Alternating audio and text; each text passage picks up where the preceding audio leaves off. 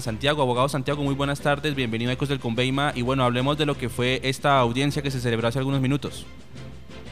Claro que sí, como siempre, mil gracias por tenerme aquí, siempre listo para responder cualquier inquietud que tengan ustedes, que tenga la ciudadanía de Ibagué y sobre todo en estos momentos tan cruciales en donde definitivamente estamos ante un error judicial de proporciones enormes eh, la verdad está, como yo lo dije en audiencia, está en juego la columna vertebral del sistema penal acusatorio en cuanto a medidas de aseguramiento.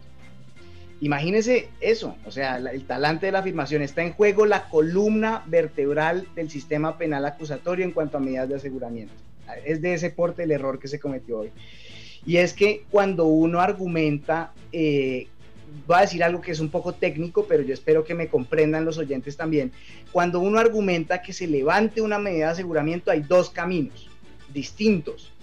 Un camino es diciendo, oiga, eh, ya no existe esa pequeña inferencia de que la persona probablemente pudo haber cometido un delito. Eso es la vía uno.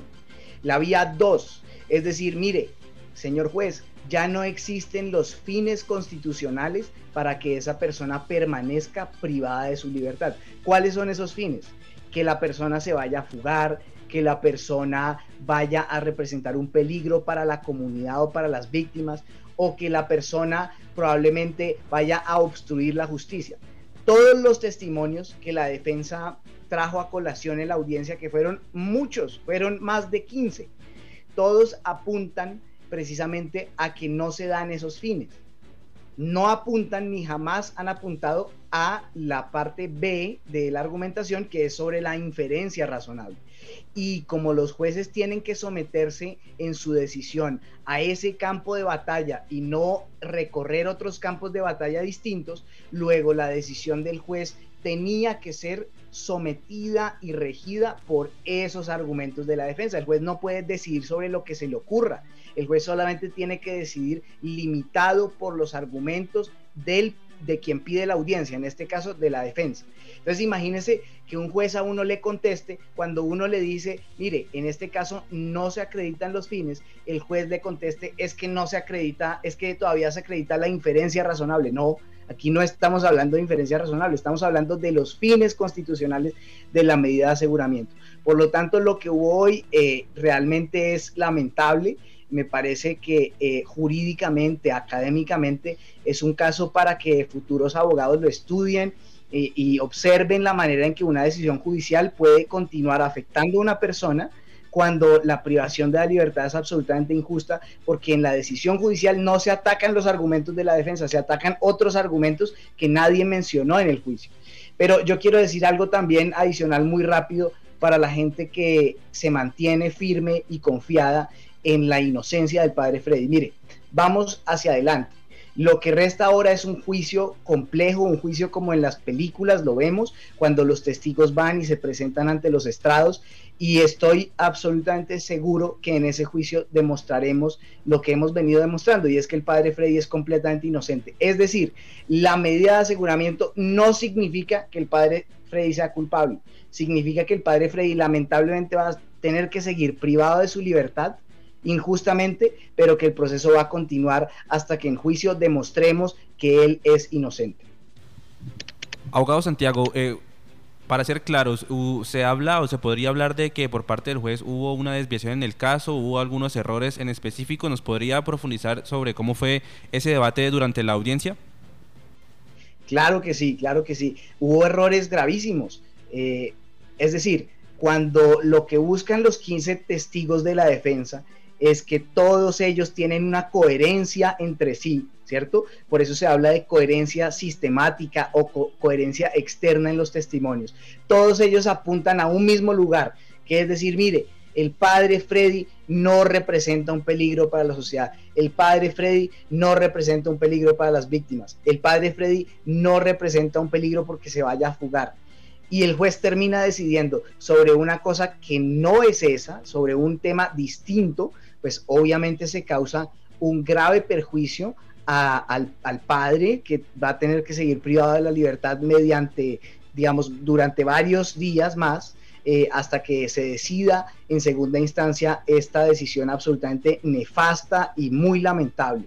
Mm, pero a su vez confiamos, confiamos en la justicia, confiamos en que cuando esto eh, logre llegar a un juez de mayor nivel, ¿cierto? El juez adopte con toda rigurosidad y con toda seriedad el tema y decida sobre el campo de batalla que hemos delimitado, que es el campo de batalla de los fines constitucionales. Para que los oyentes también me entiendan, yo sé que estoy hablando un poquito técnico, pero voy a tratar de que entiendan lo que dicen todos los testigos, es que los supuestos eh, retos y cosas que hacía el padre Freddy según la fiscalía y según la representante de víctimas, no, en realidad son unas dinámicas normales en un grupo que nada tienen que ver con esos comportamientos que ellos parecieran estar diciendo que, que esto es una secta, lo cual es un insulto, no solamente para el padre, sino además para la Iglesia Católica en su totalidad. Esto a mí me parece insultante para la Iglesia Católica a nivel nacional. Abogado, se habló el tema o se trató, obviamente, todo dentro de lo que se habla, que aparentemente esta situación, este caso en contra del, del padre Freddy Martínez, obedecería a algún tipo de vendetta por parte de algunas terceras personas. Claro que sí, tal cual, como usted lo dice, eh, hay motivaciones externas que llevan a las eh, quienes son en la teoría de la fiscalía y de la representante las víctimas. Eh, ellas tienen por detrás un pasado y unas motivaciones que las llevan justamente a hacer una serie de afirmaciones que para la teoría nuestra como defensa son afirmaciones que no se compadecen con la realidad. será rol, será el juez, será la señora juez, que esperamos que sea imparcial, por favor, que sea una persona rigurosa, que estamos seguros de que va a ser así, quien decida en últimas este caso, quien va a tener que sopesar y valorar hasta qué nivel de confianza le merecen unos testigos que en realidad están influenciados por motivaciones, por vendetas personales, por intereses, eh, incluso entre los mismos testigos de la fiscalía hay serias contradicciones, hay conversación, bueno, en fin, hay una cantidad de temas que esta defensa va a demostrar en el juicio, de a los cuales no puedo hacer referencia ahora específicamente, pero que van a demostrar que el único objetivo de estas personas es atentar contra la buena imagen y contra la honra del padre Freddy. Y mire que le, digo otra cosa. Eh, nosotros dejamos una constancia en ese proceso y esto yo creo que tiene que ser eh, tenido en cuenta por ustedes, por los medios, por los oyentes. Dejamos una constancia porque la representante de víctimas dice que las víctimas son menores de edad. Eso no es cierto. Eso es absolutamente falso. En el proceso de ley 906, las tres supuestas víctimas, según la teoría de la Fiscalía y de la representante, son mayores de edad.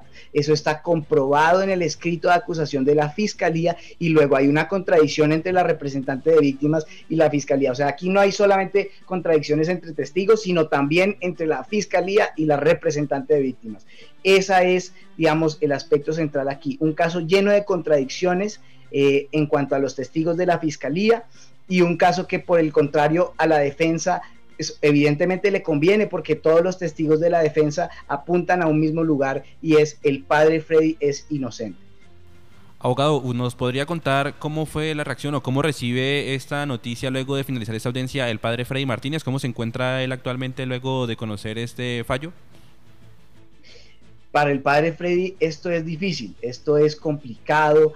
Eh, él notó, lógicamente, por su capacidad intelectual, cuando él se entere de lo que sucedió, pues va a estar tan o más sorprendido que yo. Yo todavía no logro asimilar una decisión tan equivocada como esta. No lo logro porque precisamente, lo digo, es, es un caso de estudio para, los estudiantes de derecho que vean como una decisión eh, completamente fallida de parte de una persona, pues puede afectar eh, a, una verdadera víctima como lo es el padre Freddy en este momento. Pero el padre Freddy se mantiene confiado en demostrar su inocencia a futuro, en demostrar que en el juicio, que es verdaderamente el momento donde se debatirán las pruebas, donde los testigos irán a declarar, pues se verán toda esta serie de contradicciones. Y recordemos una cosa, y es, mire, si usted revisa las figuras internacionales mm, con mayor peso, las que más han causado una influencia positiva en el pueblo, en sus comunidades. Nelson Mandela, Mahatma Gandhi, gente que ha verdaderamente ayudado a miles de personas y por lo tanto serán recordados en la historia como verdaderos héroes, son gente que a su vez tuvo que pasar años privados de su libertad. Mandela pasó casi 30 años, algo así, privado de su libertad, hasta que por fin pudo comprobar y demostrar su valía como un miembro esencial para la comunidad en Sudáfrica el padre Freddy es el Nelson Mandela de Ibagué y eso se va a demostrar, porque el padre Freddy va a recuperar su libertad y el padre Freddy va a seguir curando, va a seguir en sus ritos religiosos y vamos a lograr superar este prejuicio que existe actualmente que lleva a que bajo la sombrilla de una eh, perspectiva de género cualquier cosa que se les ocurra decir a las víctimas, a las víctimas entre comillas digo, es tomada como cierta. Eso no puede ser así. Los testimonios de las víctimas deben ser tamizados, evaluados, sopesados para ver si lo que están diciendo es cierto o no y deben ser sopesados como cualquier otro testimonio y corroborados con otras pruebas. Y si uno se da cuenta que una persona dice algo y luego al mismo tiempo tiene unas motivaciones para hacerle daño a la otra persona, pues obviamente el sentido común nos dice que el dicho de esa persona tiene que ser analizado cuidadosamente porque su intención puede ser de verdad querer hacer un daño y si esa es su intención, pues obviamente sus acciones pues tenderán a cumplir eh, ese mismo camino, tenderán a seguir por ahí y de eso es de lo que está siendo víctima el padre Freddy Martínez hoy, pero no lo será por siempre, porque estamos seguros de demostrar su inocencia en juicio y tenemos argumentos muy fuertes para ello. Abogado, finalmente y agradeciéndole su tiempo, ¿nos podría contar para qué fecha quedó pactada la siguiente audiencia y pues cuál va a ser la posición eh, respecto a ustedes como eh, la defensa del padre Freddy Martínez? Claro que sí. Mire, eh, lo más importante es saber que la próxima audiencia ya hace parte del esquema del juicio oral, es decir, la próxima audiencia es una audiencia preparatoria donde se decide cuáles testigos entran, cuáles no entran, cuáles pruebas entran al juicio, cuáles no. Es una audiencia donde nosotros vamos a demostrar, a, evidenciar eh, que hay, por ejemplo, testigos de la fiscalía que no eh, se relacionan con los hechos por los cuales el padre Freddy está siendo procesado. Hay testigos que se refieren a otras cosas completamente distintas que no deben entrar dentro de esa dinámica. Y la siguiente audiencia es la audiencia de juicio oral, donde vamos a demostrar que hay argumentos jurídicos de profesores, hay argumentos técnicos, y eso también se lo quiero adelantar, hay argumentos científicos de más de un experto que van a demostrar que eh, a nivel técnico, científico, eh, que es plenamente confiable, eh, estos testimonios no tienen vocación de prosperidad y por el contrario son los testimonios de la defensa los que sí lo tienen. Y ya mismo le voy a dar la fecha de la próxima audiencia del padre, que es justamente la audiencia preparatoria. Eh, la audiencia preparatoria, como le digo, es justamente la que está dirigida a saber cuáles testigos van y cuáles no van a juicio. Esa audiencia está programada para el 23 de marzo de 2022 a las 2 de la tarde ante la señora juez de conocimiento, que confiamos nuevamente en su imparcialidad, en su rigor jurídico y en que ella va a poder sopesar los argumentos en debida manera. En resumen, confiamos en poder demostrar eh, que la doctrina, la jurisprudencia, la ley le favorece en este caso al padre Freddy y a lo que estamos diciendo nosotros y que por el contrario los testigos de la fiscalía son testigos que están viciados por consideraciones personales, vendetas y a la vez están viciados por una motivación externa a estos acontecimientos.